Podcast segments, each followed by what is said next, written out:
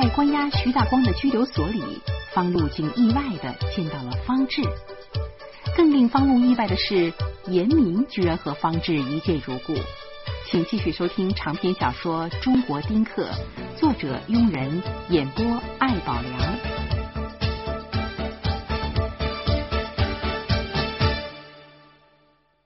为了给小魔女治疗青春痘，我赶到了徐大光家，找到了诊断书和注射针剂，然后在他家的电话机上查起来。我想看看林娜是否来过电话。电话机果然显示出了一个号码，大约打来过三四次。从号码上，我断定这个电话是远交的。我毫不犹豫的拨回去，对方竟然接了。我叫着：“喂喂，你是林大吗？”对方没说话。我又说：“我是方路。”喂，宝宝在我们家呢。对方依然不说话。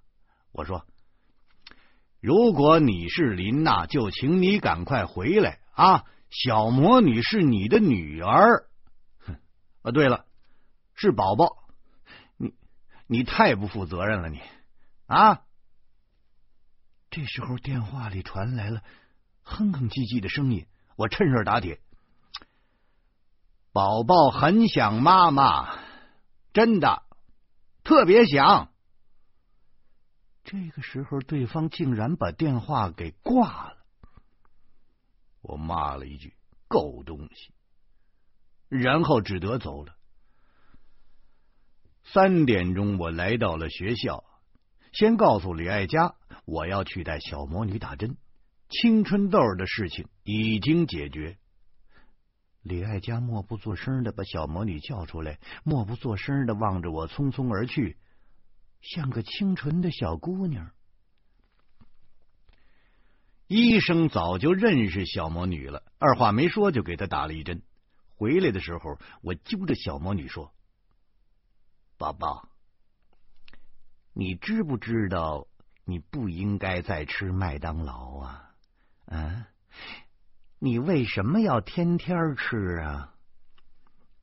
小魔女委屈的说：“爸爸不让我吃了，我想干爹没那么坏。”我只好说：“干爹呀，他是不坏，对不对？但是这个吃麦当劳吃多了，对你的身体不好啊。”小魔女说。反正我已经胖成这样了，大家又不选我当班长，减肥没用。我我愤怒的说：“不光是胖的事儿啊，反正是不许吃。”小魔女满怀仇恨的瞪了我一眼，一口气儿竟然跑回了小区。我只好在后边追，差点累吐了血。我习惯了幸福。幸福自然便知，习惯了苦难，苦难又奈我何？任何极端的事物，最终都要向中性转变，这就是中庸。讨厌孩子，孩子就会诚心的烦你；拒绝神经病，神经病就会住在你的家里。接受不？不接受又能怎么样啊？如今我算是习惯了苦难了，反正是天天出事不出事反而浑身不自在了。似乎更大的危机就躲在西山的阴影里，随时会跟着寒流刮到城里头来。我带着小魔女回家，家里却空无一人。严明去哪儿了？这严明可是不折不扣的精神病啊！当时我是怒从心头起，恨向胆边生。这这这精神病不会跑到大街上去乱砍人吧？我心里头咒骂的第一人就是我老婆，她吃饱了没事干，弄回精神病来，这不是给自己的脚底下埋地雷吗？我第二个。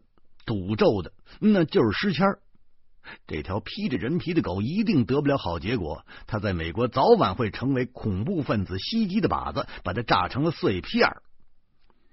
但是骂人归骂人，我央求小魔女在家里好好的待着，然后便冲出了小区，四处去搜寻严明的下落。我揪住所有熟识的人，向他们打听严明的下落。有人说：“这么急啊，不是找你老婆呀？”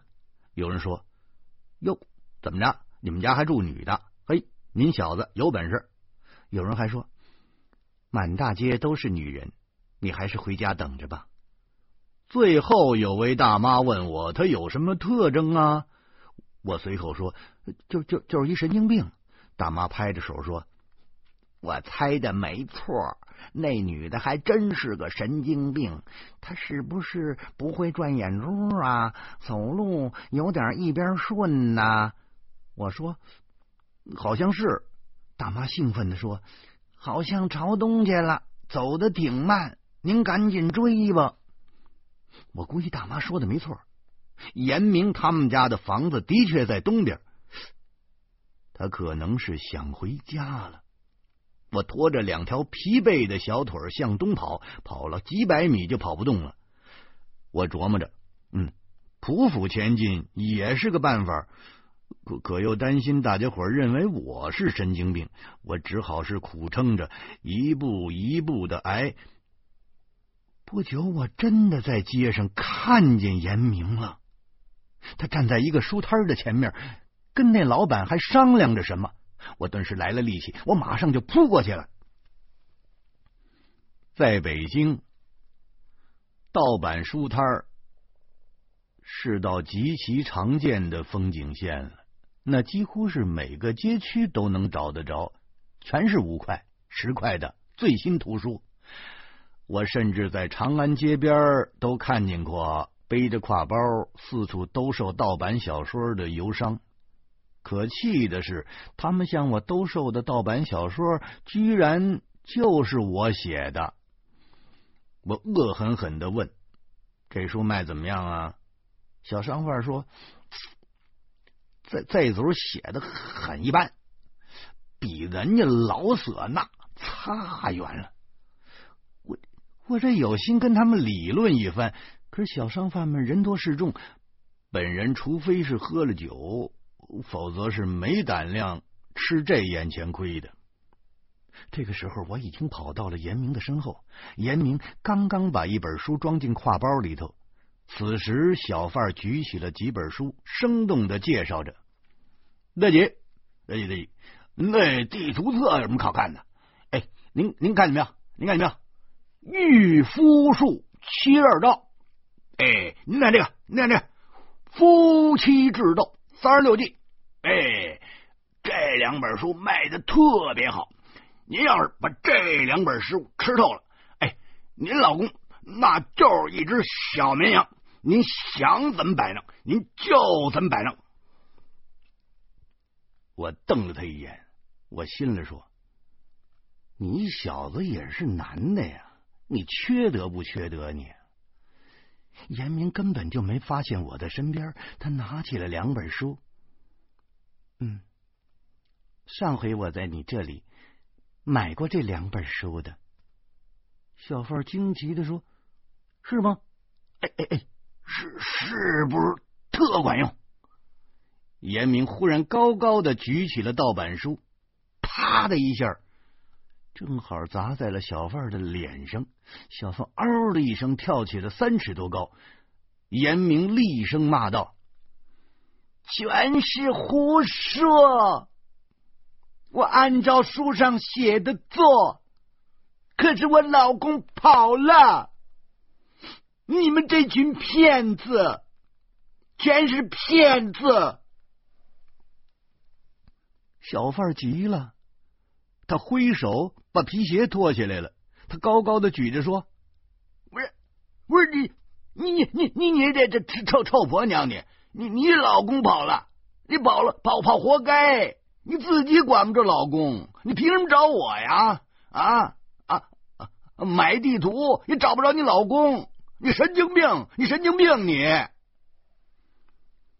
严明一听“神经病”这仨字儿，立刻就疯了，双手一扬，书摊被他整体的掀到了空中，几百本盗版书全砸在小贩的身上了。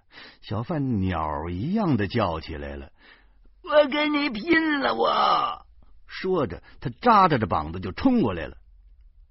严明凶恶的站在原地。却没有摆出任何防备的姿势。我意识到不好，我拦腰抱住了小贩，劝解说：“哎兄弟，兄弟，兄弟，兄弟，咱咱咱咱别跟女人一般见识，兄弟。”小贩凄厉的说。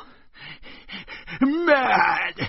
我们厂倒闭了，我我下岗了，我我他妈卖几本书，我他妈自食失利啊！我还碰上神经病了，大哥大哥，你撒手！我我今儿我今儿我跟他拼了，我我拼了！严明说：“骗子，全是骗子！”小贩叫喊着说：“那书，那书又不是我写的啊！那写书才是骗子呢！”我猛然一愣，嘿，嘿，他们打架为什么要把我给牵扯进去啊？就在我愣神的功夫，小贩奋力的将皮鞋甩了出去，正好打在了严明的脸上。严明是中学老师啊，他从来没有受过这等待遇。惨叫一声，一手捂着脸，另一只手胡乱抄起了几本书就砸过来了。小贩下意识的扭了扭身子，结果严明的书全都打在我屁股上，还挺疼。这个时候，周围已经聚集了不少人了。不知谁喊了一声：“警察来了！”小贩呼喊道：“倒霉，真他妈倒霉！”我不愿意难为这个下岗职工，松手了。这小贩鸭子一样钻进胡同了。严明举着盗版书在后边追，有几本书差点砸中小贩的脚后跟。我跑前了几步，拉住了严明：“算算算算，已经跑了。”他敢说我是神经病？你说，你说我是神经病吗？我只好告他：“你啊，你你你正常的很，你比正常人那都都正常。”严明的气管子是顺过来了，可我又开始紧张了。派出所的片警一脸肃穆走过来了。他背着手，盯着满地盗版书，摇头咂嘴儿。我硬着头皮走上前，递给片警一根烟，不好意思的说：“那什么，就是就发生一点这个小小纠纷。”片警上下打量我，无可奈何的说：“打击盗版呢？嗯。”打击盗版也对，是吧？是吧？可这事儿也不应该让你方的作家亲自出面，是吧？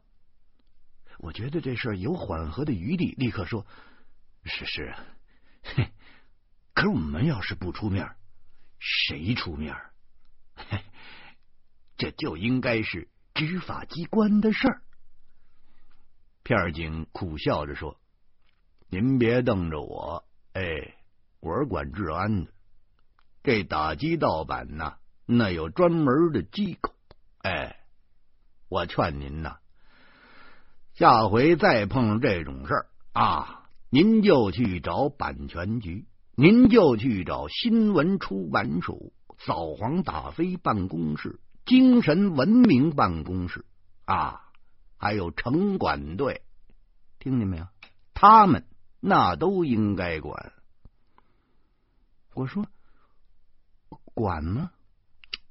反正是应该管，应该。片警只能用笑声掩饰住自己的尴尬。他接着说：“您呐，就别老自己动手了，是不是？就算您有把子力气啊，可万一要是碰上吃生肉的，给您一刀怎么办呢？嗯，您看看今天这事儿，您动手就算了啊，这夫人也跟着动手，这多危险呢！您记住啊，解决问题那得通过法律途径。嗯，我知道片警是好意。我不得不点头哈腰的表示赞同。最后，片警指着满地花花绿绿的盗版书说：“这些东西怎么办呢？”严明说：“烧了。”说着，在书堆上狠狠的又踩了一脚。片警哈哈的笑：“呵 呵哎呦，尊夫人呢，真是女中豪杰。算了喽，我要通知城管队。”让他们拉走喽。再之后，我千恩万谢的跟片警告别。片警苦口婆心的嘱咐我说：“我说，哎，气大伤肝啊，千万别老这么大火气，是不是？”回家的路上，我跟在严明的后头。小心翼翼的，一句话都不敢说。我担心哪句话万一说错了，这位姑奶奶又急了，该怎么办？现在的严明让我想起了一星期前的小魔女。那个时候的小魔女就是现在的严明，任性胡闹，永远正确。可小魔女不过八岁，严明可活了三十多年了。这严明怎么越活越小了呢？到家之后，严明一头就钻进了书房，从小挎包里拿出了本世界地图，认真的查找。我想起来了，小贩的确说过他买地图册的事，于是凑上去问：“严明，你查地图干什么呀？”严明头也没抬：“我在找潘杰西山谷。”盘结西山谷，我不明所以的说：“那那是一什么地方啊？”方志说：“拉登可能藏在那儿，我得为他做一些案头工作。”我哼了一声：“方志怎么说也得在里面住一段时间呢？你就别老想那些烦心的事儿啊！”这样吧，那个我这儿有不少光盘。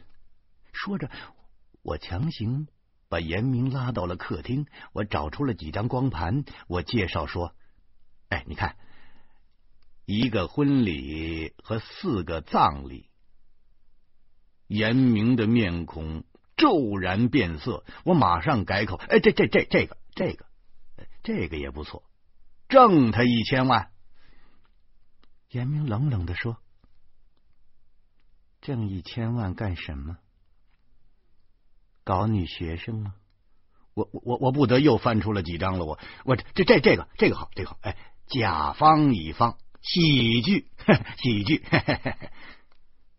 严明毫无表示，我便打开了 DVD 和电视，自行放起来。小魔女听到了声音，也跑出来了。我告诉他要放电影了，好好看。严明歪着脸坐在沙发上，似乎一点兴趣都没有。我说：“严明啊，这时迁的事已经过去了啊，就别想了。那以后的日子不还长着呢吗？是不是？”严明苦着脸不说话。我又说：“基督教说，人要学会宽恕，宽恕别人了。”自己也就心安了。这个时候，严明终于说话了，他一字一喘气儿的说：“宽恕了别人，结果就是加速了别人的堕落。只有惩罚才管用。”后来，我像老朋友似的告诉严明。我要去接豆豆，严明一听“豆豆”两个字，兴奋的眼睛放光，想一起去。我说：“你要是真关心他啊，就在家里看电视，听见没有？我一会儿就回来。”严明居然一口答应了。安顿好严明，我把小魔女拉进了书房，再三的嘱咐她：“严明阿姨要是犯了病，立刻给干爹干妈打电话，听见没有？”小魔女严肃的说：“干爹，你放心，他要是敢打我，我就揪他的头发。”我我我就差点给这小魔女跪下了。我说：“我我说小小奶奶，您您您可千万别揪他头发，他那头发不结实啊！有事咱就打电话啊，我一会儿就回来。”嘱咐完了小魔女，我还是不放心，将严明和小魔女放在同一套房间里，那不就是干柴碰上烈火吗？早晚得出大事。于是我专门给老婆打了个电话，希望她老人家赶紧回来帮助我应付局面。老婆知道我的难处啊，她声称一定早对。